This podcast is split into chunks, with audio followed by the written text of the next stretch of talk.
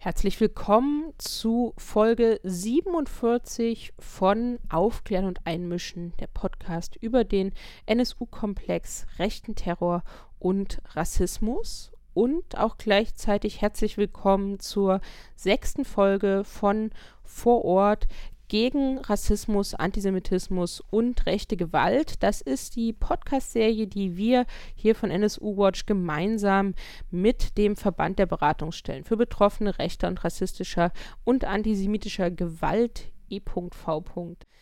gestalten. Schon seit ein paar Wochen, seit sechs Folgen. Und ich moderiere das nicht allein, sondern gemeinsam mit Heike Kleffner. Hallo. Hallo. Wir haben es in der letzten Woche oder in der letzten Folge schon angekündigt. Wir schauen heute nach Bayern und setzen da den Schwerpunkt in München. Nämlich wir werden ganz viel über das Oktoberfest-Attentat sprechen, das sich im September zum 40. Mal jährt. Es starben am 26. September 1980 Ignaz Platzer mit sechs Jahren, seine Schwester Ilona mit acht Jahren und Beate Werner, die gerade elf Jahre alt wurde. Die erwachsenen Opfer des Attentats sind Gabriele Deutsch, die 17 Jahre alt wurde, Robert Gemeinwieser, gleichaltrig, auch 17 Jahre, Axel Hirsch, 23 Jahre alt, Markus Hölzel, der mit 44 starb. Paul Lux wurde 52 Jahre alt. Franz Schiele, 33 Jahre alt. Angela Schüttrick, 39. Erol Wehre Hodge, 25 Jahre. Und Ernst Westner, 30. Die Ermittlungen zum Oktoberfestattentat waren sehr stark von der Einzeltäterthese dominiert. Bis heute wird bei rechtsterroristischen Attentaten häufig von Einzeltätern gesprochen. Das wird gleichzeitig immer sehr stark kritisiert. Und auch beim Oktoberfestattentat haben wir es höchstwahrscheinlich nicht mit dem Einzeltäter Gundolf Köhler zu tun, der auch bei dem Attentat selber gestorben ist. Deswegen gab es auch keinen Gerichtsprozess und deswegen war es für die Behörden ein leichtes zu sagen, man hat einen toten Täter und der war es und hat nicht in die Strukturen der Wehrsportgruppe Hoffmann ähm, hineinermittelt, wo Gundolf Köhler aktiv war und man hat auch nicht die Verstrickungen der Verfassungsschutzämter aufgearbeitet. All das ist noch offen beim Oktober Oktoberfestattentat. Es gibt neue Ermittlungen seit 2014. Da hat die Bundesanwaltschaft die Ermittlungen noch einmal eröffnet. Bis jetzt gibt es da aber noch keine neueren Ermittlungsergebnisse. Und über all das sprechen wir wieder in drei Kapiteln in dieser Podcast-Folge von Vor Ort in Bayern. Im ersten Kapitel werden wir mit Renate Martinez sprechen. Sie hat das Oktoberfestattentat schwer verletzt überlebt und teilt heute ihre Erinnerungen und Erfahrungen und auch ihre Forderungen mit uns. Danach sprechen wir mit Ulrich Chaussy. Er ist Journalist und arbeitet seit Jahrzehnten zum Oktoberfestattentat. Er hat die Ermittlungen vorangetrieben und hat immer wieder Artikel veröffentlicht, Reportagen, aber auch Bücher, Dokumentationen, die alle sehr lesenswert und empfehlenswert sind, wenn ihr in dieses Thema tiefer einsteigen wollt. Und im dritten Teil von Vor Ort in Bayern werden wir mit Lea und Caroline von der Beratungsstelle Before sprechen. Über das Oktoberfestattentat, ihre Arbeit dazu, über die Arbeit zum Gedenken an rechten Terror in München. München ist ja wirklich auch eine Schwerpunktstadt rechten Terrors und auch über die Arbeit der Beratungsstelle Before allgemein. In äh, Kapitel 1 des heutigen Podcasts sprechen wir mit Frau Martinez. Sie hat 1980 das Oktoberfestattentat schwer verletzt überlebt. Hallo, Frau Martinez. Hallo zusammen. Die erste Frage ist eine Frage, die sicherlich viele Menschen interessiert. Das Attentat ist 40 Jahre her. Wie geht es Ihnen heute? Mir geht es soweit ganz gut im Rahmen meiner Möglichkeiten. Ich habe natürlich enorme Probleme mit den Nachwirkungen der Verletzungen, die sich im, mit zunehmendem Alter natürlich auch verstärken. Also ich hatte, ich kann nicht richtig laufen, leider auch nicht mehr Radfahren, ich kann auf keinen Berg mehr steigen, ich kann nicht lange in einem Theater oder Kino sitzen und bin auch sonst ja ein bisschen schreckhaft geworden bei Knallgeräuschen und ähnlichem. Ne?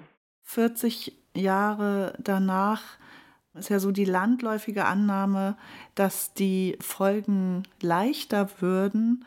Sehen Sie eine Veränderung zwischen den Auswirkungen des Attentats auf Ihren Alltag unmittelbar danach zu in den vergangenen Jahrzehnten und jetzt auch im Vergleich zu heute? Es wird eher schlechter, eben allein schon altersbedingt. Als das Attentat war, war ich 34 Jahre alt und sehr sportlich und viel unterwegs. Ich bin sehr viel gelaufen und dann Bergsteigen gewesen und so. Und ich habe trainiert wie eine Wilde, damit zum Beispiel eine starke Verletzung am Knie, wo sie gemeint haben, die Ärzte, das würde steif bleiben, habe ich gesagt, euch werde ich schon zeigen und habe also hart trainiert, damit das eben nicht steif bleibt. Nur das Knie ist natürlich trotzdem kaputt und das merkt man halt im Alter viel stärker als in jüngeren Jahren. Wenn Sie zurückschauen, welche Bedeutung hat es für Sie gehabt, dass es nie ein äh, Gerichtsverfahren gegeben hat gegen mutmaßliche Mittäter oder Unterstützer des Attentäters? Ja, das ist für mich besonders schlimm, weil ich war ja von Anfang an, also ganz am Anfang nicht, weil ich war ziemlich lange im Krankenhaus, über fünf Monate und da ist viel an mir vorbeigegangen. Aber danach haben wir ja versucht, so eine Art Opfervereinigung zu gründen, um die Ermittlungen auch zu unterstützen oder voranzutreiben. Die wurden ja dann eingestellt. Das war also für uns eine ganz schlimme Geschichte. Und ich hatte erst alle Hoffnungen schon aufgegeben. Aber jetzt durch den äh, neue Bundesanwaltschaft scheint ja wirklich ein ernsthaftes Interesse zu bestehen, das endlich aufzuklären und die Ermittlungen fortzuführen. Ne? neu aufzulegen. Was wünschen Sie sich vom Generalbundesanwalt? Ja, das ist ganz einfach gesagt. Durch die neuen Ermittlungen wünsche ich mir, dass die Täter gefasst werden, verurteilt und im Knast landen, wo sie hingehören als vielfache Mörder. Aber ja, und ich wünsche mir, dass man auf dem rechten Auge nicht immer blind ist und dass Rechtsradikale konsequent aus ja, zum Beispiel Polizei, Bundeswehr und ähnlichen Einrichtungen, wo sie sich gehäuft tummeln, äh, entfernt werden, dass sie also da rausgeschmissen werden. Die Attentate in Hanau und in Halle, aber auch das Bekanntwerden der NSU-Morde in München als Sie das erfahren haben, hat es für Sie eine besondere Bedeutung, dass es nach dem Oktoberfest-Attentat weitere rechte Morde, Attentate gegeben hat? Ja, also das erinnert einem dann, in, wenn man dann die Presseberichte sieht, das erinnert einen in vielen Phasen an das, was bei uns geschehen ist. Die Bilder, die gleichen sich halt doch sehr. Und ich bin entsetzt darüber, dass das heute überhaupt noch möglich ist, weil wir ja, bereits in den, in der Mitte der 60er Jahre haben wir damals als DGB-Jugend schon gewarnt vor den ersten Neonazis und das wurde total verharmlost und das wurde uns immer gesagt, ja, das erledigt sich von alleine, das spielt überhaupt keine Rolle. Aber gerade diese Verharmlosung damals schon impliziert ja das Resultat von heute. Ne? In den letzten Jahren ist ja wieder mehr auch außerhalb von München über das Oktoberfestattentat gesprochen worden. In München ist es natürlich nie vergessen worden. Aber welche Bedeutung hat es für Sie, dass die Stadt München mehr als 30 Jahre gebraucht hat, um Sie und die anderen Überlebenden des Attentats finanziell mit einer ja, symbolischen Summe zu unterstützen? Es gab ja keine Entschädigung in dem Sinne, ne? aber München hat in den Topf der Spendengelder ja mit einbezahlt. Der bayerische Staat ne, keinen Pfennig. Und München, also seit der Dieter Reiter Oberbürgermeister ist, hat sich da anscheinend ein bisschen was bewegt und haben sie nach 38 Jahren Gelder zu einem Fonds gegeben. Ich persönlich bin durch Zufall dran ge gekommen und die haben mir, das war die, die Organisation bevor, die das verwaltet und die haben mir, habe ich einen einfachen Rollstuhl jetzt bekommen, den haben sie mir bezahlt. Aber diese Gelder, die dort sind, die sind an Sachwerte gebunden. Das ist es aber nicht, was wirklich nötig wäre. Denn die echten Kosten, die entstehen, entstehen ja täglich. Das ist die Zuzahlung zu, zu Medikamenten. Das ist zweimal in der Woche Physio, mache ich jetzt schon seit über zehn Jahren. Es sind die Zuzahlungen zu Reha-Maßnahmen, zu Kuren, zu Krankenhausaufenthalten, alles Mögliche. Und das eben auch schon seit 40 Jahren. Und das, das den Ausgleich, der wäre viel, viel wichtiger als mal ein paar hundert Euro für, für einen Rollstuhl. Ne? Und ich frage mich natürlich schon, warum auch der Staat Bayern auch in diesen neuen Fonds wieder mal nichts einbezahlt. Und wie sieht es überhaupt aus mit Bundesmitteln? Das wäre ja auch eine Forderung, die sich mit dem bald kommenden 40-jährigen Jahrestag verbinden ließe, dass es da nochmal eine größere Entschädigung geben sollte. Ja, Entschädigung, ja, das wäre natürlich nicht schlecht, wenn es gerade diese Dinge abdeckt, die ich gerade angesprochen habe. Aber vielleicht warten die einfach alle, bis wir alle ausgestorben sind und kalkulieren damit, dass sich das dann eh nicht mehr rentiert. Also ich war ja damals erst 34, ich werde heuer 74 fast genau zu dem Datum. Und die Zeit ist endlich. Ich bin zwar wild entschlossen, 90 zu werden, aber ich fürchte, es wird nicht ganz klappen. Wenn Sie auf den Umgang der staatlichen Stellen mit Ihnen und den Hinterbliebenen, der Ermordeten, mit den anderen Verletzten zurückschauen, wie würden Sie diesen Umgang beschreiben? Die einzigen Kontakte mit Behörden hat man halt gehabt mit dem Versorgungsamt und die waren natürlich sehr schnell mit dem sofortigen radikalen Zurückstufen der Schwerbehinderung. Ne? Und auch gerade in der ersten Zeit ist man sich da vorgekommen wie ein, ein lästiger Bittsteller, der da Unnötiges von ihnen verlangt, ne, Unangebrachtes von ihnen verlangt. Und als wenn man sie um irgendwas betrügen wollte, so haben die sich teilweise benommen. Die Polizei zum Beispiel, die ist, also am Platz selber war gar nichts, aber die haben sich natürlich schon gekümmert um die Verletzten und so. Und im Krankenhaus selber war, als ich dann aus der Intensivstation nach circa zwei Wochen raus war, da kamen dann welche, die haben so ein paar Fragen gestellt zur Lage, was man gehört und gesehen hat und so weiter. Und witzigerweise haben die nach der Wiederaufnahme, da gab es ja nochmal eine Vernehmung, 16 im Herbst, ja, und die haben fast exakt dieselben Fragen gestellt wie 34 Jahre vorher oder 36 Jahre vorher.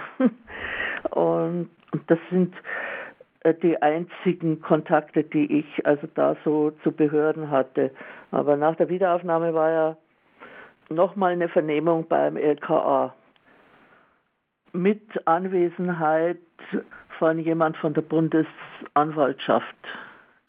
Und wenn Sie jetzt auf die Gedenkfeiern schauen, die ja in ein paar Monaten stattfinden werden im September, welche Erwartungen haben Sie? Was ist Ihnen wichtig? Es sind immer diese runden Jahrestage, wo der, der große Aufmarsch dann stattfindet. Bisher hat ja praktisch nur die DGB-Jugend das an dem alten Mahnmal gemacht, wobei ich das für ziemlich fragwürdig halte.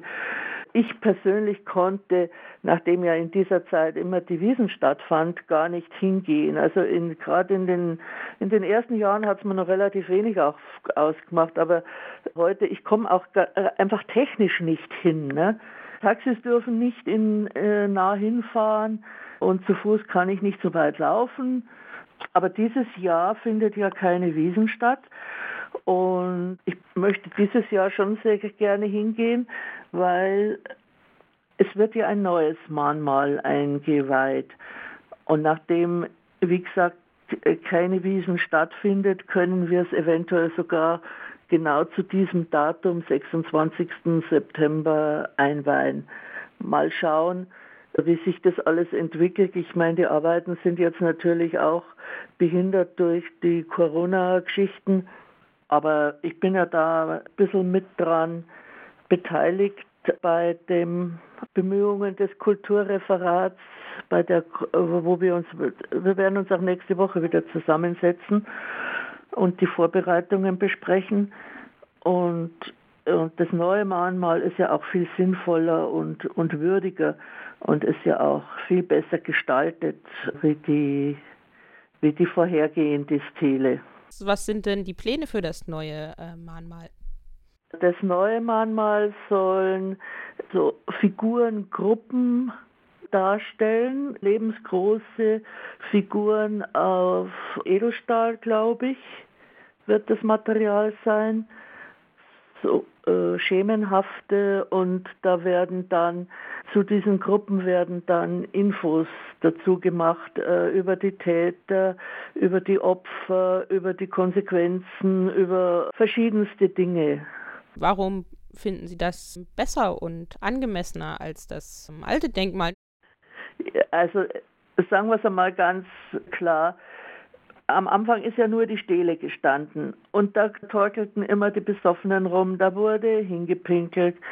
Dann haben sie so eine halbrunde angerostete Metallplatte mit so Durchbrechungen, die sollten die Splitterverletzungen darstellen, haben sie drumherum gemacht.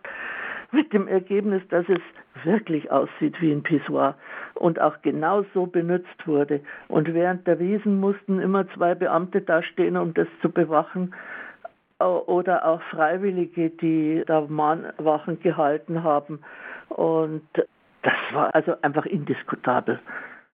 Was sind denn Ihre Forderungen an politisch Verantwortliche? Welche Konsequenzen müssen jetzt Ihrer Meinung nach gezogen werden? Also mir geht es nicht ums Geld. Ich muss ehrlich sagen, ich kann mich nur noch mal wiederholen, mir geht es um die, die Ermittlung der Täter und Verurteilung. Das ist mir persönlich das Wichtigste.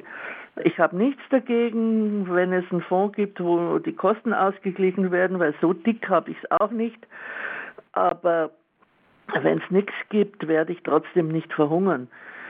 Aber die, die politische Aspekt ist mir persönlich und der rechtliche ist mir persönlich das Wichtigste. Vielen herzlichen Dank für Ihre klaren Worte und wir wünschen Ihnen sehr, dass Ihre Forderungen jetzt endlich erfüllt werden. Ja, ich auch. Wobei meine Hoffnungen sind da, naja, sehr beschränkt. Allein mir fehlt der Glaube. Im zweiten Teil von Vor Ort in Bayern sprechen wir mit Ulrich Chaussy. Er ist Journalist und Buchautor und recherchiert und arbeitet seit Jahrzehnten zum Oktoberfest-Attentat und hat da auch nie locker gelassen. Und wir freuen uns sehr, mit Ihnen heute hier im Podcast zu sprechen. Hallo. Hallo. Wenn Sie zurückschauen auf die vergangenen vier Jahrzehnte, welche Momente in Ihrer Recherche und Berichterstattung zum Oktoberfestattentat sind Ihnen denn besonders in Erinnerung geblieben?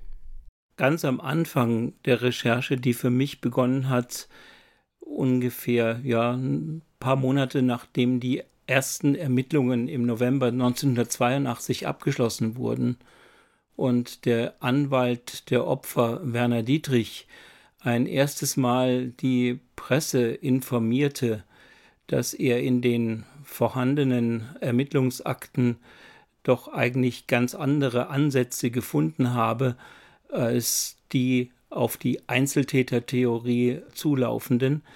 Da habe ich mich aufgemacht und bin zu Zeugen gegangen, die Abweichendes zu erzählen wussten. Und das war schon deswegen sehr eindrucksvoll. Die meisten Zeugen hatten Angst, überhaupt mit mir zu reden. Es war ja sozusagen behördlich festgestellt, dass das einer allein gewesen sei.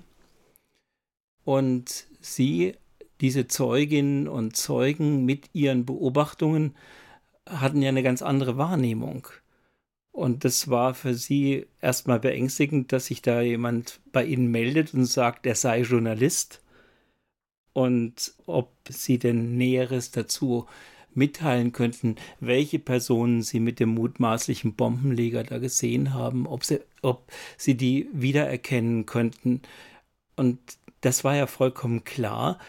Die waren ja sozusagen in der behördlichen Wahrnehmung der Ermittler, haben die ja sozusagen ja keine Glaubwürdigkeit gehabt.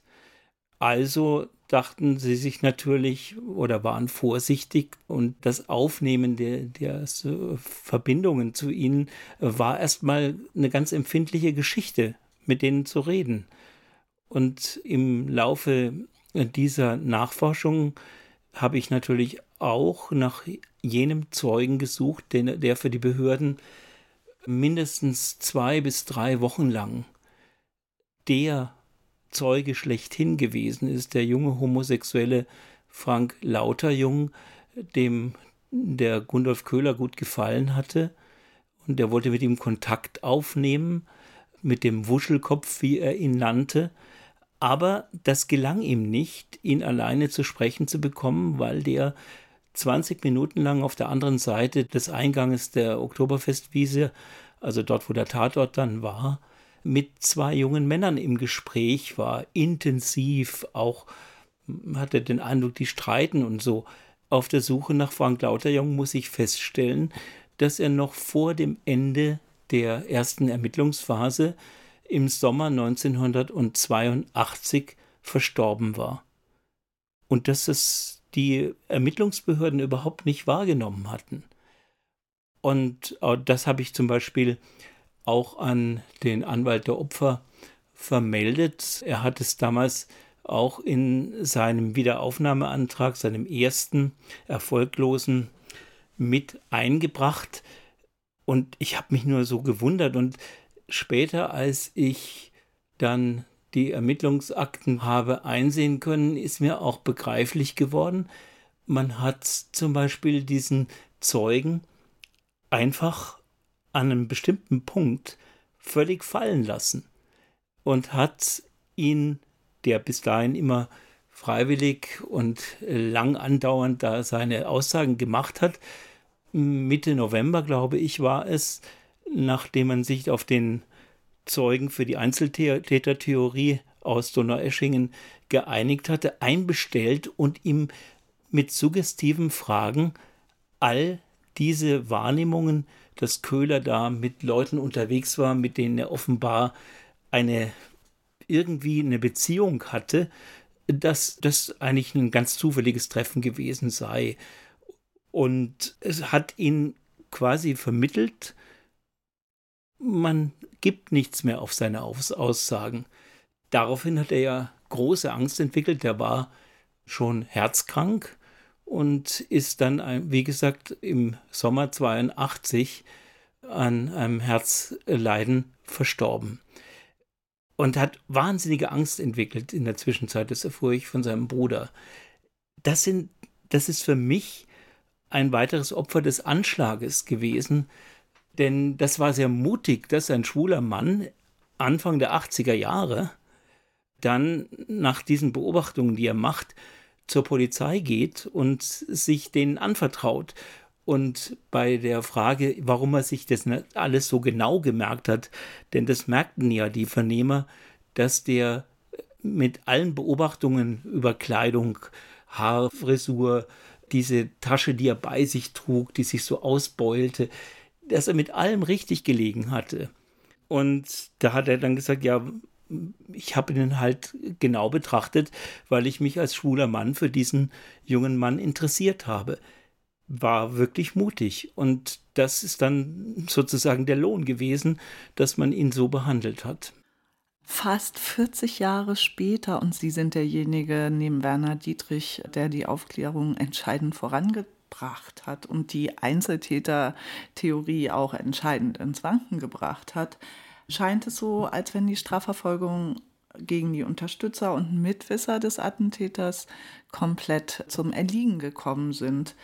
Dabei hatte ja der Generalbundesanwalt noch 2014, also vor knapp sechs Jahren, erklärt, man würde gestützt auf ihre Recherchen und die von Rechtsanwalt Werner Dietrich den neuen Hinweisen auf Unterstützer und Mitwisser nachgehen.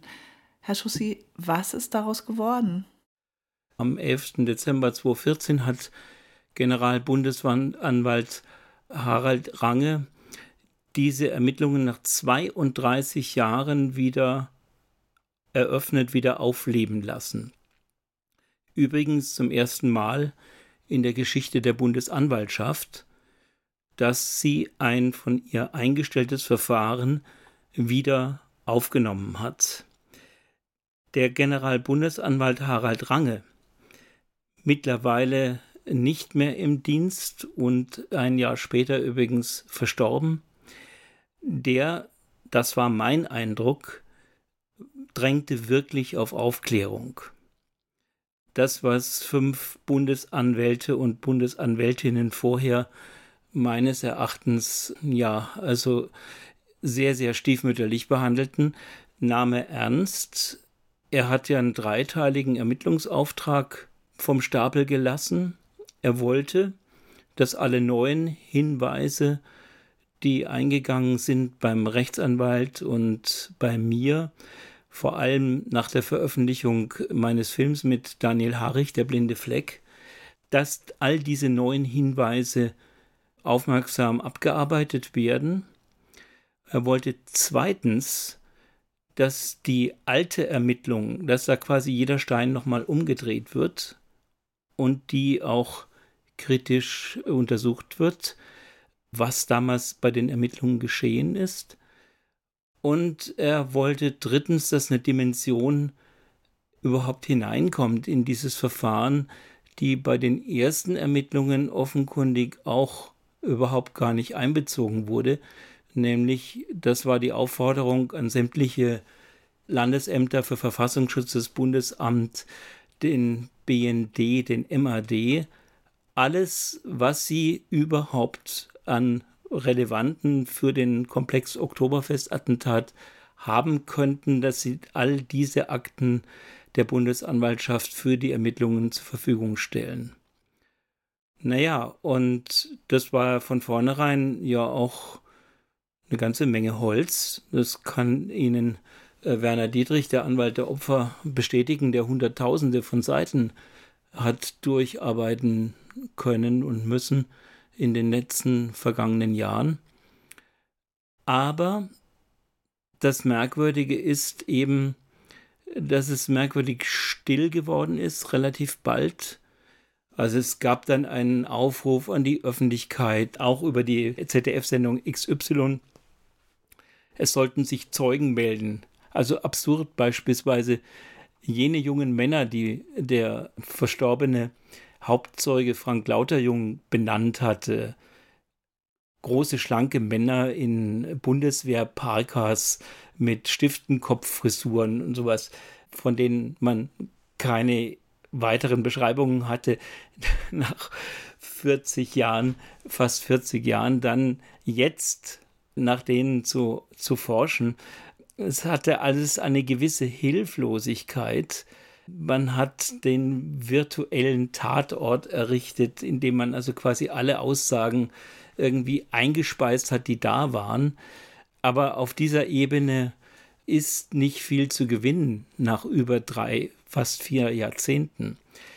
was wichtig gewesen wäre, und deswegen wäre der Punkt so für meine Begriffe unglaublich wichtig, das wäre die Überprüfung der alten Ermittlungen gewesen. Denn wie konnte es passieren, dass wichtige Tatortasservate schon am Anfang dieser Ermittlung zum Verschwinden gebracht worden sind? Ich spreche namentlich von einer abgetrennten menschlichen Hand, die nicht sehr stark verbrannt war, fast schnittartig abgetrennt, ein Handteller mit ungefähr vier Fingern erhalten daran, die gesichert worden ist von einem Polizisten, der den Verkehr regelte, der die Krankenwagen einwies, zunächst entdeckt, indem er drauf trat, dann von einem anderen Polizeikollegen, der sich später bei mir nach dem blinden Fleck und meiner Fernsehdoku gemeldet hat, gesichert worden ist, in der Einsatzzentrale sozusagen des Einsatzes abgegeben worden ist. Und die sind, die, dieses Handfragment ist verschwunden. Vermutlich ein weiteres anderes, stark verbranntes ebenfalls. Und das ist einfach verschwunden im Laufe der Ermittlungen. Es ist sogar noch ins Gerichtsmedizinische Institut eingeschickt worden und analysiert worden. Und da gibt es eben noch so einen Aktenrest, aus dem nur hervorgeht, dass es eine Hand ist, die serologisch keinem der Toten des Anschlages zugerechnet werden konnte. Somit auch nicht Gundolf Köhler. Und das ist dann weg. Und da muss man darüber nachdenken und muss, finde ich, genauestens nachforschen, was da passiert ist in der damaligen Ermittlungsgruppe. Und da ist jetzt der große der Lapsus passiert in dem an sich sehr, sehr guten Ermittlungsauftrag und gründlichen Ermittlungsauftrag von Generalbundesanwalt Harald Range. Er hat nämlich diese Ermittlungen, diese erneuten Ermittlungen ab Dezember 2014 dem identischen Landeskriminalamt Bayern übertragen, das damals die Soko Theresienwiese stellte. Und meine Feststellung, und das stimmt mich also ganz besonders skeptisch, ist es, dass die Aussagen jener Zeuginnen und Zeugen, die ich sozusagen beigesteuert habe, natürlich vorher ihr Einverständnis eingeholt habe, dass ich ihre Identität der Bundesanwaltschaft mitteile, die danach fragte.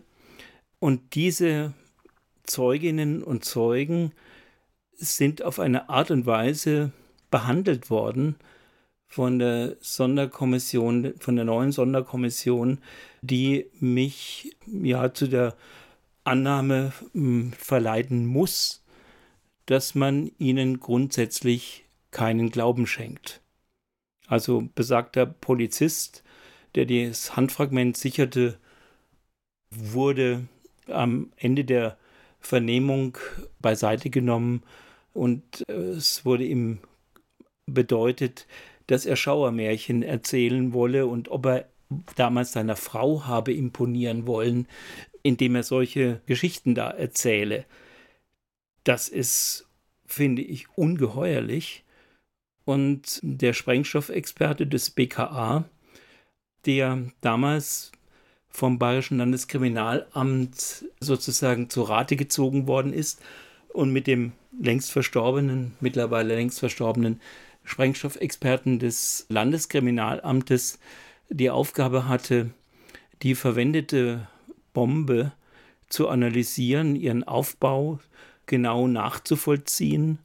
Sie haben die auch nachgebaut und in einem sogenannten Sprenggarten zur Explosion gebracht. Und dessen Aussagen sind nochmal besonders wichtig, weil sie klar machen, dass diese Hand, die da verschwunden ist, auf keinen Fall zu Gundolf Köhler gehört haben kann, da der Sprengstoffexperte den klaren Beweis erbringt, zusammen mit den Obduktionsergebnissen von Gundolf Köhler, dass diese Hand nicht erhalten geblieben sein kann von einem Mann, der diese Bombe, die einen gewaltigen Explosionsdruck entwickelte und eine unglaubliche Hitze, der hatte die Bombe in der Hand im Augenblick der Detonation in beiden Händen.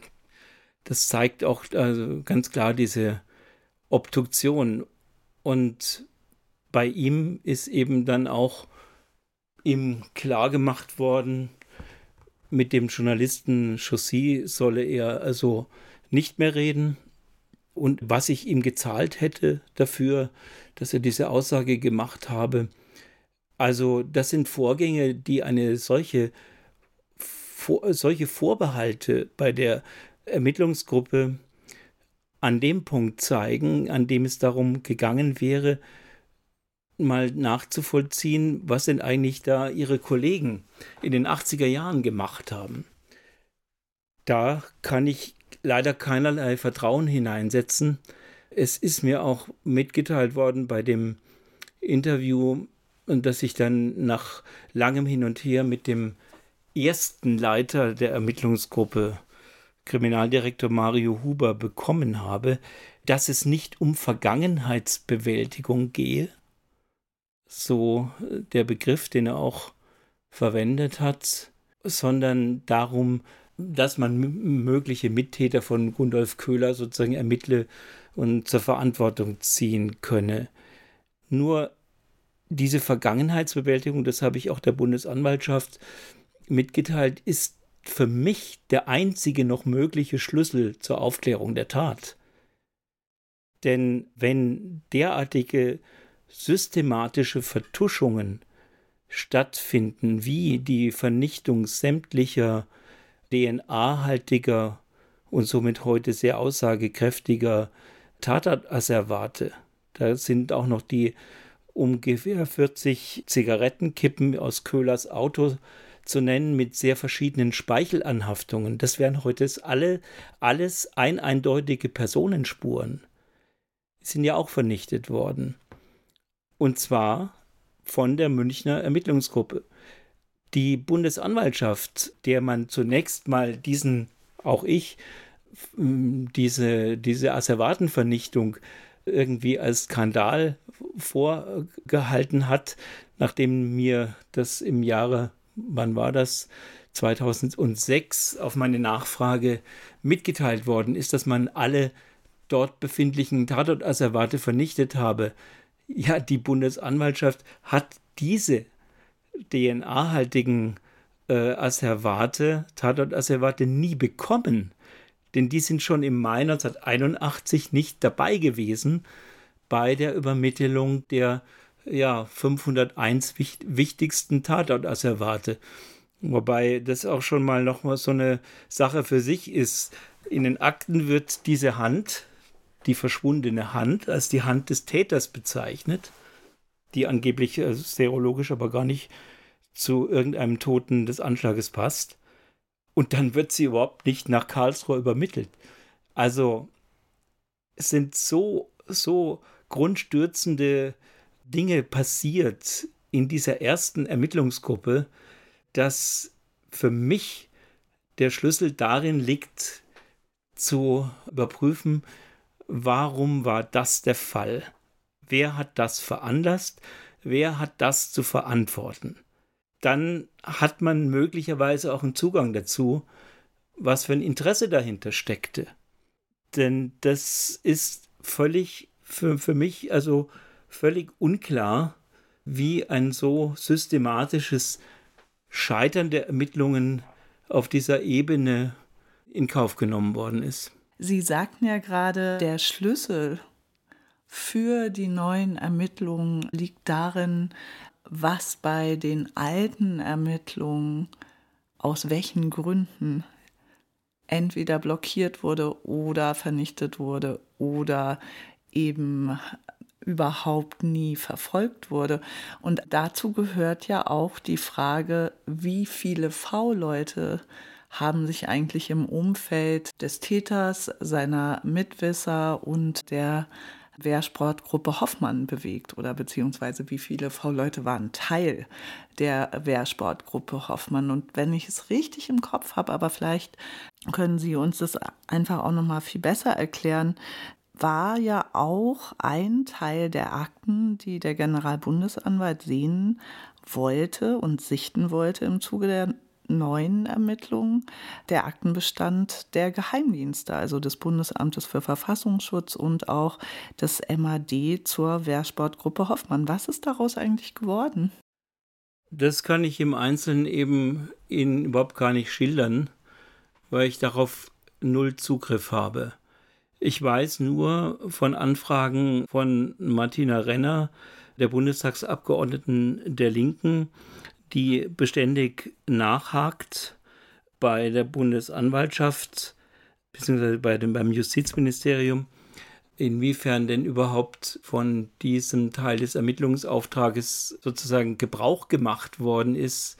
Denn dazu muss ja die Bundesanwaltschaft bei den Diensten diese Akten anfordern und die müssen sie bei sich rausfinden und sie müssen sich, wenn schon eine ganz klare Anfrage da ist, auch überlegen, ob sie die Identitäten von V-Leuten mitteilen. Und das scheint ja relativ sparsam überhaupt nur geschehen zu sein. Aber um auf die geheimdienstliche Dimension, von der ich weiß, zu sprechen zu kommen, so haben wir ja eine Situation gehabt im September 1980. Der Anschlag fand neun Tage vor der Bundestagswahl statt. Der Kanzler, der amtierende Kanzler Helmut Schmidt mit seiner sozialliberalen Koalition und dem liberalen Innenminister Gerhard Baum war herausgefordert vom Kanzlerkandidaten der Union, Ministerpräsident und CSU-Vorsitzender Franz Josef Strauß. Strauß schien zu spüren, dass seine Chancen kurz vor knapp nicht allzu gut standen und glaubte am Abend des Anschlages in München, dass er das Geschehen auf der Theresienwiese zu seinen Nutzen im Wahlkampf instrumentalisieren könne. Er ist am Abend nach einer Wahlkampfveranstaltung in Norddeutschland da nach München zurückgekommen und am Tatort erschienen und hat da selbst den Gerhard Baum, den FDP-Innenminister, beschuldigt, er trage moralische Schuld an diesem Anschlagsgeschehen. Strauß hatte keine Ahnung von irgendetwas, wie, wie kein anderer auch. Aber er meinte, der Gerhard Baum mit seinem Bürgerrechtsgerede und seinem kritischen, sein, seiner kritischen Position gegenüber Ermittlungsbehörden und Geheimdiensten habe diese quasi paralysiert, so dass sie sich nicht getraut hätten, im Vorfeld extremistischer äh, Gruppierungen und im Vorfeld sich einer so abzeichnenden Tat ihren Job zu machen. Und deswegen hätte man also vorher keinerlei Warnung bekommen. Und insofern habe Gerhard Baum da Schuld auf sich geladen. Zwölf Stunden später ungefähr zieht der bayerische Staatsschutzchef und Aufseher des Bayerischen Landesamts für Verfassungsschutz im Innenministerium, Dr. Hans Langemann, der aus dem NADIS-Computer der Verfassungsschutzämter Hinweise auf diesen wahrscheinlich mit der Tat verbundenen toten Mann da am Tatort Gundolf Köhler das waren Hinweise, die stammten vom baden-württembergischen Landesamt für Verfassungsschutz und vom MAD. Und aus denen ging eben hervor, dass Gundolf Köhler Kontakt zur Wehrsportgruppe Hoffmann hatte, dass er an mindestens zwei der Übungen teilgenommen habe und dass er Korrespondenz mit Hoffmann geführt hat, da ging es unter anderem darum, dass Gundolf Köhler anfragte, ob er denn eine Untergruppe der WSG im Donaueschingen eröffnen könne. Keiner dieser Hinweise, die den Langemann dann erstmal dazu brachten, den Generalbundesanwalt zu verständigen, der erst in diesem Augenblick das Verfahren an sich zog, weil damit also der Verdacht des politischen Terrorismus begründet war. Und kein, de, keiner dieser Hinweise, die Langemann da rauszog, kam vom Bayerischen Landesamt. Das heißt, Langemann wusste in dieser Situation nicht, was denn die V-Leute, die natürlich das Bayerische Landesamt für Verfassungsschutz unbedingt gehabt haben muss in dieser Gruppe, was die denn eigentlich gemacht haben. Haben die nichts gesehen, nichts gehört? Haben die was gesehen und gehört, aber nichts vermeldet? Waren sie womöglich in dieses Geschehen in irgendeiner Art und Weise involviert? Oder war einfach wirklich nichts? Aber neun Tage vor der Wahl und mit der Beschuldigung gegen Herrn Baum, er sei also schuld an diesem Anschlag oder habe Mitschuld auf sich geladen, und dann kommt heraus, dass er den Mann beschuldigt, den Gerhard Baum, der im Januar, acht Monate vor dem Anschlag, die Wehrsportgruppe Hoffmann verboten hat, welche im Freistaat Bayern von Strauß sechs Jahre lang völlig, ja, die ist völlig verharmlost worden und geduldet worden.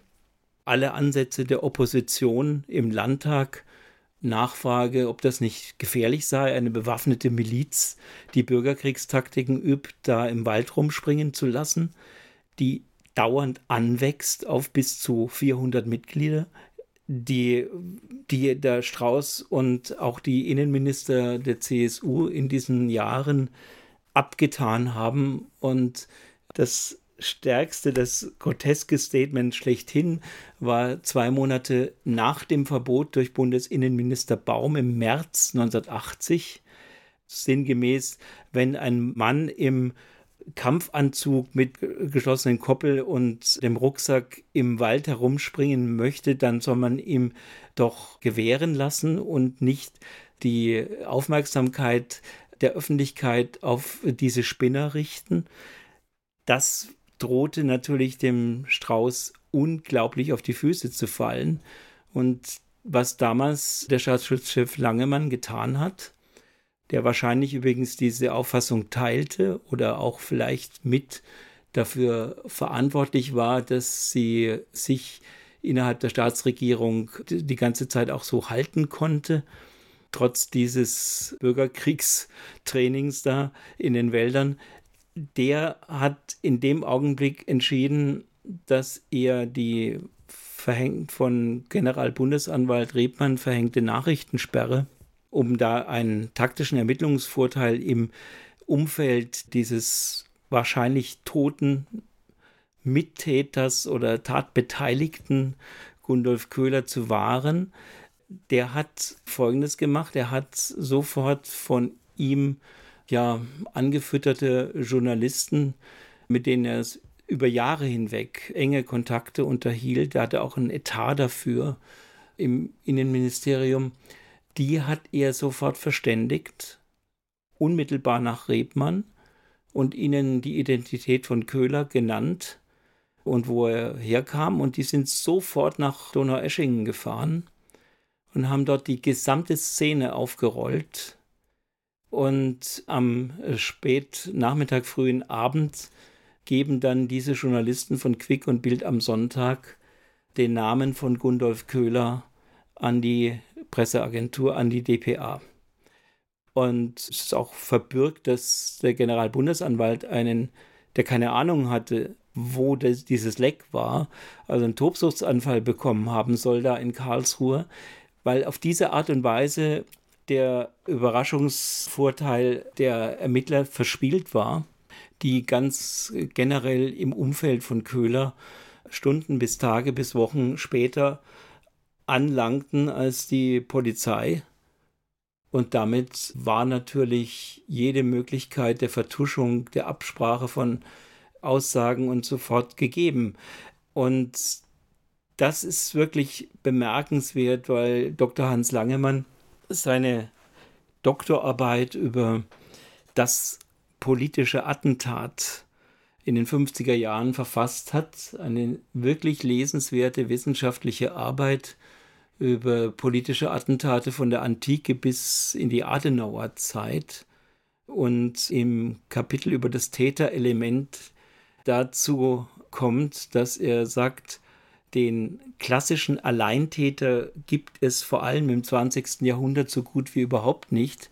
Die häufigste Form Attentate zu begehen, ist der vorgeschobene Einzeltäter aktiv wird, der also sehr lose Verbindungen sozusagen zum Hinterland der Tat hat. Und dass dieser Mann so agiert, zeigt mir, das ist nicht irgendwie ein profilsüchtiger Geheimdienstler gewesen, der sich auf diese Art und Weise wichtig machen wollte, der wusste genau, was er tat, und er hat sozusagen entgegen seinem Auftrag, dass er dann im weitesten Sinne an der Aufklärung, an der Verhinderung äh, extremistischer Aktionen und wenn sie denn dann doch geschehen, wenigstens an der Aufklärung mitwirken soll. Nein, er hat das Gegenteil getan, um den politischen Schaden für, für seinen Kanzlerkandidaten Franz Josef Strauß ein wenig zu beschränken. Und das ist natürlich eben eine Dimension, der man sich in der Aufklärung unbedingt auch nochmal hätte zuwenden müssen. Aber da scheint es offenbar eben auch keine Neigung gegeben zu haben oder zu geben, diese äh, ja, diese Art von Vergangenheitsbewältigung, die voranzutreiben. Ich lasse mich gerne von Besserem überzeugen, wenn die Ermittlungen denn dann doch eingestellt werden sollten. Aber allein mir fehlt der Glaube. Sie arbeiten ja nicht nur zum Oktoberfestattentat, sondern auch zu aktuellen Fällen von rechten Terror zum NSU-Komplex. Sie haben auch einmal gesagt, wenn das Oktoberfest-Attentat ordentlich aufgeklärt und aufgearbeitet worden wäre, sinngemäß, wäre der NSU-Komplex eigentlich so nicht möglich gewesen.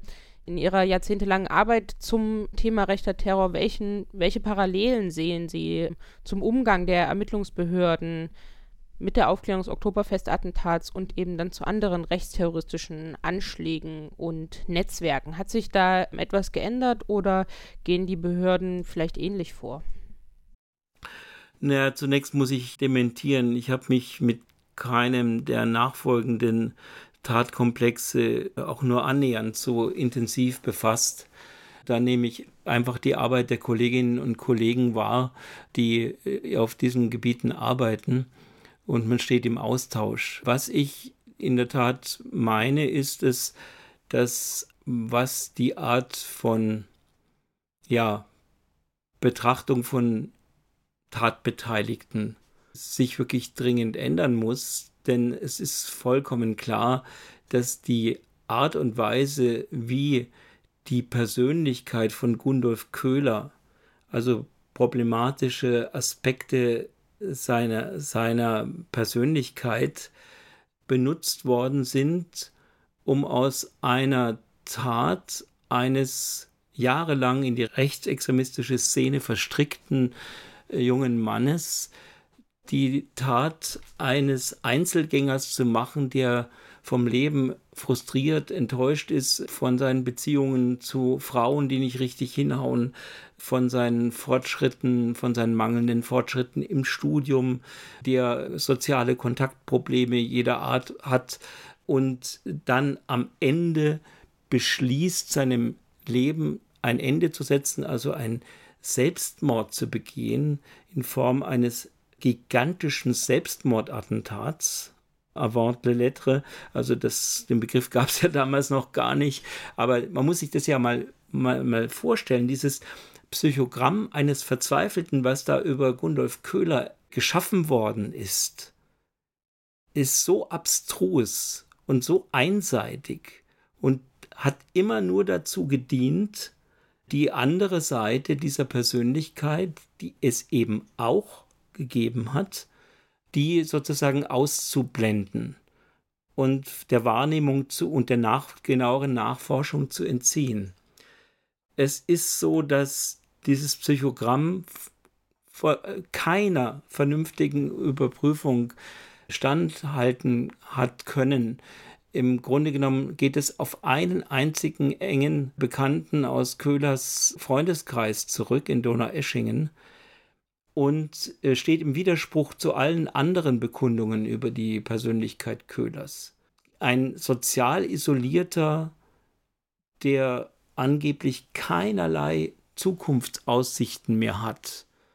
Da fehlt einfach schon mal die faktische Recherche des letzten Jahres von Gundolf Köhler und auch der letzten Wochen und Monate.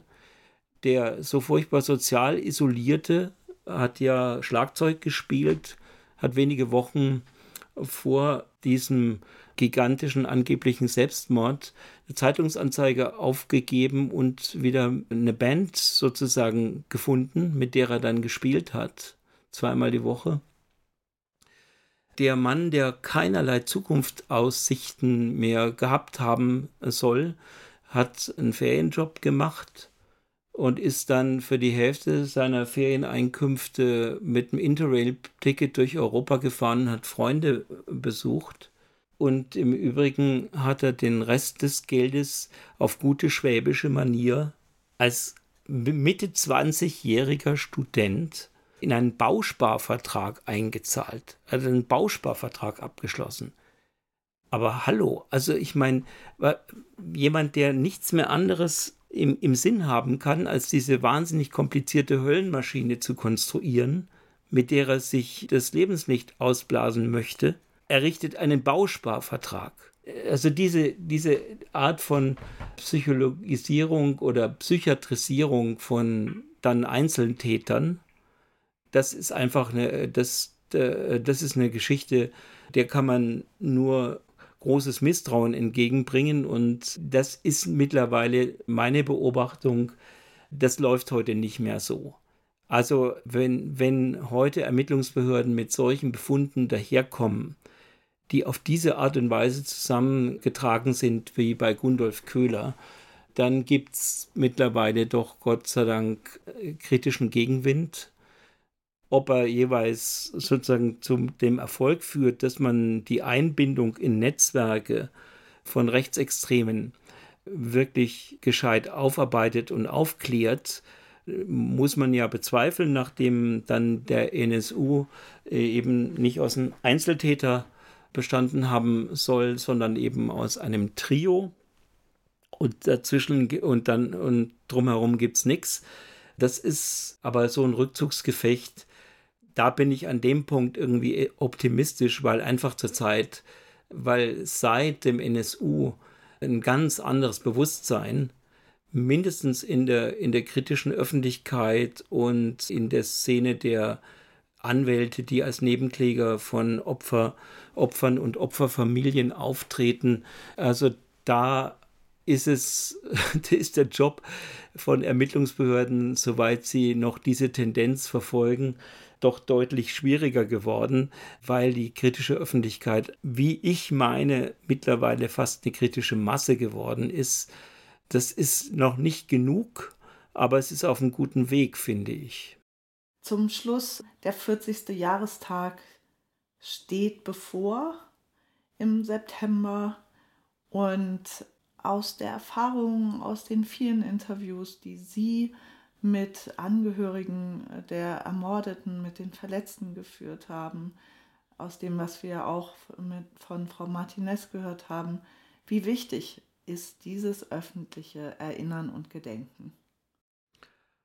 Was die Situation der Opfer angeht, da muss man sagen, ist das Oktoberfest-Attentat wirklich ein ausgesprochen trauriges Kapitel.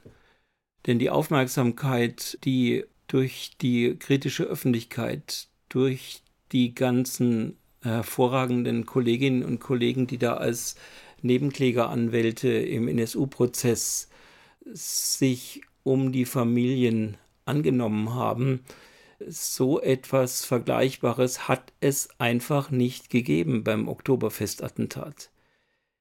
als die Opfer des Anschlages und die Überle um die Familien und die Verletzten, als die dringendst Hilfe gebraucht hätten in den Jahren nach dem Anschlag, hat sich niemand für sie interessiert. Der einzige Mensch, der das getan hat und dem überhaupt zu verdanken ist, dass es zu dieser Wiederaufnahme gekommen ist, ist der Rechtsanwalt Werner Dietrich.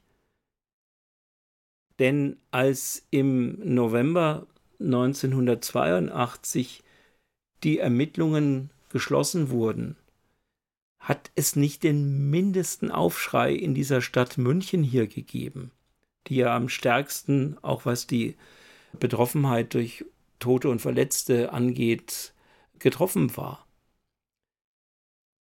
Der Stadtrat, der Oberbürgermeister, die haben das alle irgendwie zur Kenntnis genommen und ad acta gelegt und die Landesregierung schon gar.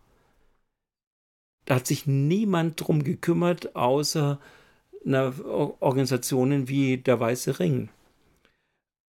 Und das ist so gigantisch, also wenn man sich überlegen muss, jetzt vor einigen Jahren hat also die Arbeit von der Fachstelle für Demokratie, Kulturreferat, bevor angefangen hat die Landeshauptstadt also sozusagen sich des Schicksals der Opfer angenommen. Ich muss sagen, das ist natürlich mit Sicherheit auch so eine Geschichte, dass die da nicht wenige gesagt haben werden, das fällt euch aber früh ein. Also, es ist ein ganz, ganz, ganz trauriges Kapitel. Es ist wichtig. Ich habe es letztes Jahr, habe ich ganz bewegende Worte gehört von einigen der Überlebenden, die bei der Gedenkfeier waren, wo ich letztes Jahr eben die Rede gehalten habe, dass sie es schon sehr, sehr schätzen und zu schätzen wissen, dass jetzt endlich an ihre Schicksale erinnert wird. Aber ähm, halten zu Gnaden. Ich meine, ihr Leid begleitet hat niemanden von uns. Und äh, das, ist, das ist der Punkt. Also nur weil man irgendwie ordentlich Erinnerungsarbeit macht, braucht man sich nicht einbilden, sich gut fühlen zu können in der Beziehung. Das ist was sehr, sehr, äh, was sehr heftig ist. Das ist eine Geschichte, die sehr, sehr traurig ist. Ich bin mal gespannt, was die neue Installation der Künstlerin Monika Müller-Rieger, die nun gegenüber dem Mahnmal für den Bombenanschlag errichtet werden wird, was die da leisten kann, um das Gedächtnis der Stadt ein bisschen wacher zu gestalten, als das bisher der Fall war. Denn da muss ich sagen, haben wir einfach ja uns beschämend, beschämend wenig darum gekümmert allerherzlichsten Dank, dass Sie sich die Zeit genommen haben, mit uns zu sprechen. Noch mehr herzlichen Dank für Ihre wahnsinnig wichtigen und zentralen Recherchen. Wir hoffen sehr, dass wieder alle Erwartungen der Generalbundesanwalt aus diesen Recherchen am Ende dann vielleicht doch noch eine Anklage gegen Mitwisser und Mittäter des Oktoberfest-Attentats verfassen wird. Und wir freuen uns sehr auf Ihr Buch zum Mord an Frieda Pöschke und Schlomo Levin, auch durch Attentäter der Wehrsportgruppe Hoffmann, das im Herbst erscheinen wird. Vielen Dank. Bitte sehr. Im dritten und letzten Kapitel von Vor Ort in Bayern sprechen wir mit Caroline und Lea von der Beratungsstelle Before. Caroline berät Betroffene rechter, rassistischer und antisemitischer Gewalt und Lea berät Betroffene von Diskriminierung. Und als erstes wollen wir mit euch über eure Erfahrung mit der Beratung von Überlebenden und Betroffenen des Oktoberfestattentats sprechen. Nun hat ja die Stadt München diesen Entschädigungsfonds aufgesetzt. Ja, welche Bedeutung hat es, dass diese Anerkennung da ist, aber auch sehr spät erst gekommen ist? Also es hat ja 38 Jahre gedauert, bis irgendwie diese Form der genau symbolischen Entschädigung gekommen ist, wobei es natürlich keine Entschädigung im eigentlichen Sinne ist, sondern sich ja um einen Fonds handelt, der vom Stadtrat in München beschlossen wurde. Also es hat einfach sehr, sehr lange gedauert, bis zumindest diese Form der Anerkennung da war. Und ähm, je länger das dauert, desto schwieriger ist natürlich einfach der Umgang mit der, mit der Tat. Und dass dann zumindest 38 Jahre später der symbolische Moment da war, in dem die Stadt gesagt hat, okay, wir setzen diesen Fonds auf, bei dem Betroffene des Oktoberfestattentats und Angehörige, traumatisierte Angehörige, die Möglichkeit haben, ähm, Gelder zu beantragen, ist zumindest genau ein erstes Zeichen auch von der Stadt einer solchen Anerkennung. Und das bedeutet natürlich jetzt zum einen klar, dass da irgendwie konkrete Unterstützungsmöglichkeiten da sind durch diese Maßnahmen, die Betroffene dort beantragen können. Es ist eben diese Form der Anerkennung dann doch, wenn auch natürlich, man könnte auch sagen, so ein, so ein Tropfen auf dem heißen Stein ist im größeren Kontext. Und der Fonds bietet aber auch eine Möglichkeit in der Begegnung, also dass sich Betroffene im Rahmen dieses Fonds miteinander in Kontakt kommen und die Möglichkeit haben, dadurch, naja, ich sag mal, eine niederschwellige Möglichkeit haben, sich vielleicht auch einfach tatsächlich damit auseinanderzusetzen nach diesen vielen Jahren, in denen ja manche Personen es einfach verdrängt haben, dann gibt dieser Fonds einen Anlass, sich dann vielleicht doch auf die Art und Weise mit der Tat zu beschäftigen. Aber die, nennen Sie mal in Anführungszeichen, echte Entschädigung stellt es natürlich nicht dar weil wir sprechen hier von einem, es gab sozusagen bisher zwei Runden dieses Fonds von jeweils 50.000 Euro, also insgesamt 100.000 Euro, auf die halt dann sämtliche Betroffene irgendwie Anträge stellen können. Das ist natürlich nicht vergleichbar mit einer richtigen Entschädigung. Ihr begleitet ja auch Betroffene und Hinterbliebene und Überlebende des rassistischen OEZ-Attentats und der Mordserie des NSU.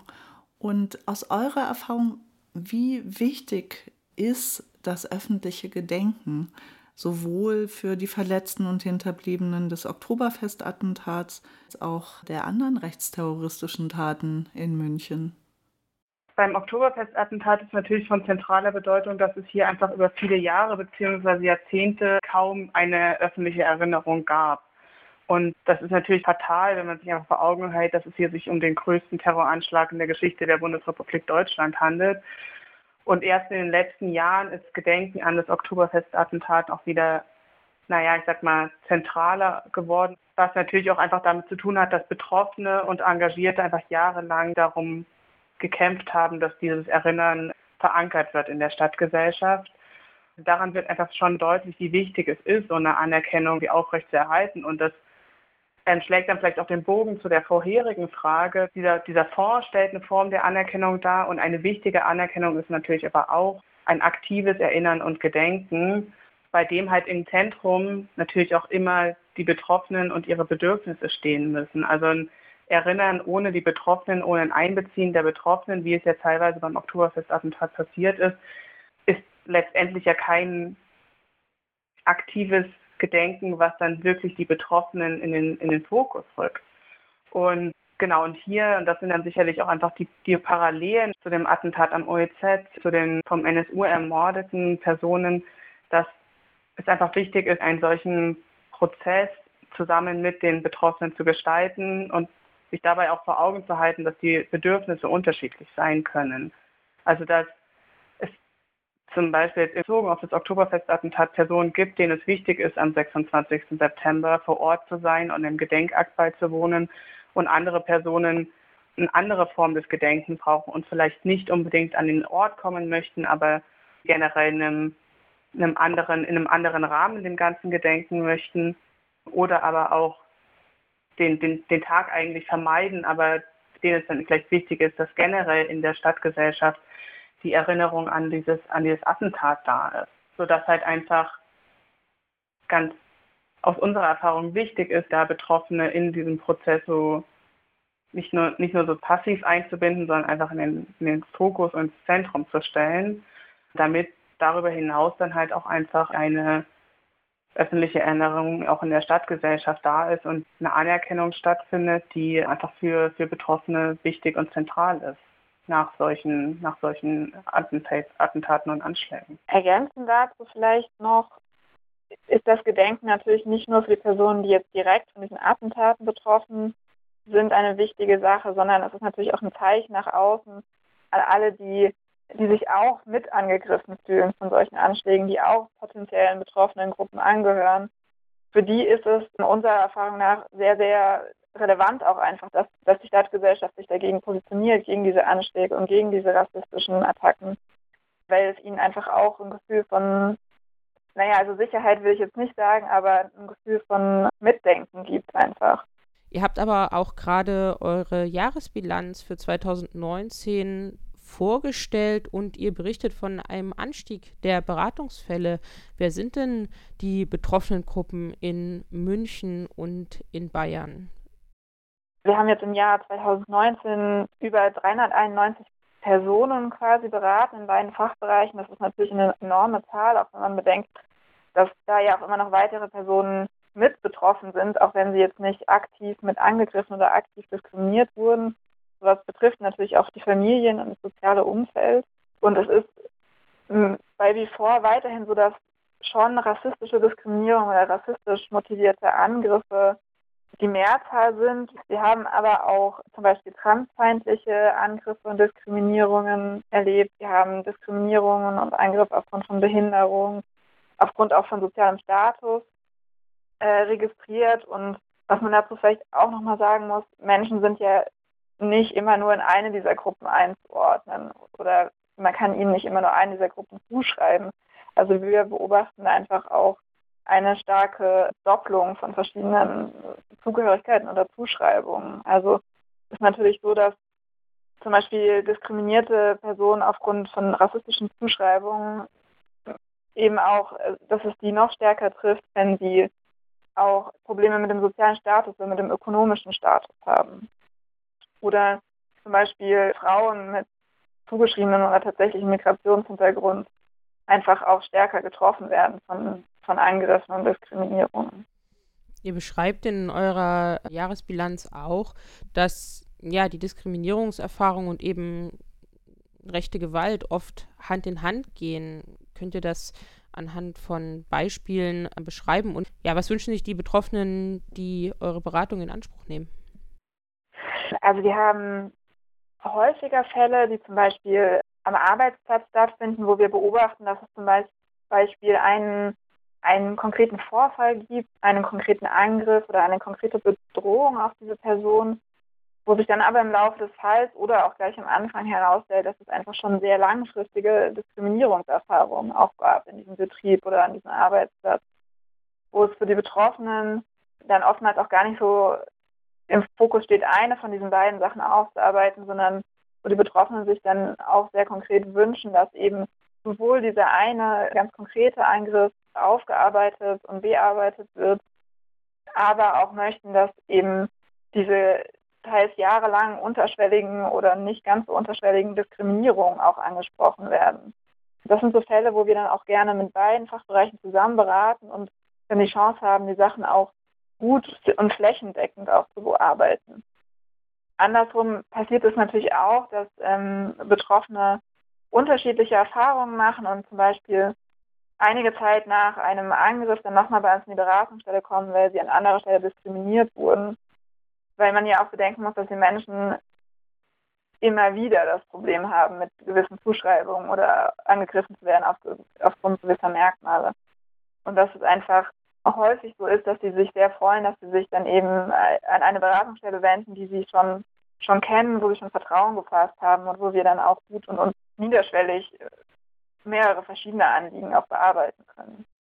Das vielleicht auch noch ein bisschen ergänzend, dass wir auch in beiden Fachbereichen mal die Erfahrung machen, dass die Betroffenen sich nicht ernst genommen fühlen auf dann verschiedenen Ebenen. Also im Fachbereich Opferberatung rechter rassistischer Gewalt haben wir 2019 festgestellt, dass in fast der Hälfte der Fällen, in denen Anzeige erstattet wurde, die nicht als PMK rechts eingeordnet wurde und damit halt genau den Betroffenen einfach da auch eine Perspektive abgesprochen wird, was etwas ist, was sich auch im Fachbereich der Antidiskriminierungsberatung niederschlägt, dass dort einfach den Betroffenen ihre oftmals ihre Diskriminierungserfahrung abgesprochen wird von dritten Personen und dass auch vor dem Hintergrund dieser naja, Parallelität wir immer wieder erleben, wie wichtig und gut es ist, dass wir hier einfach genau auf den, in den beiden Bereichen zusammenarbeiten.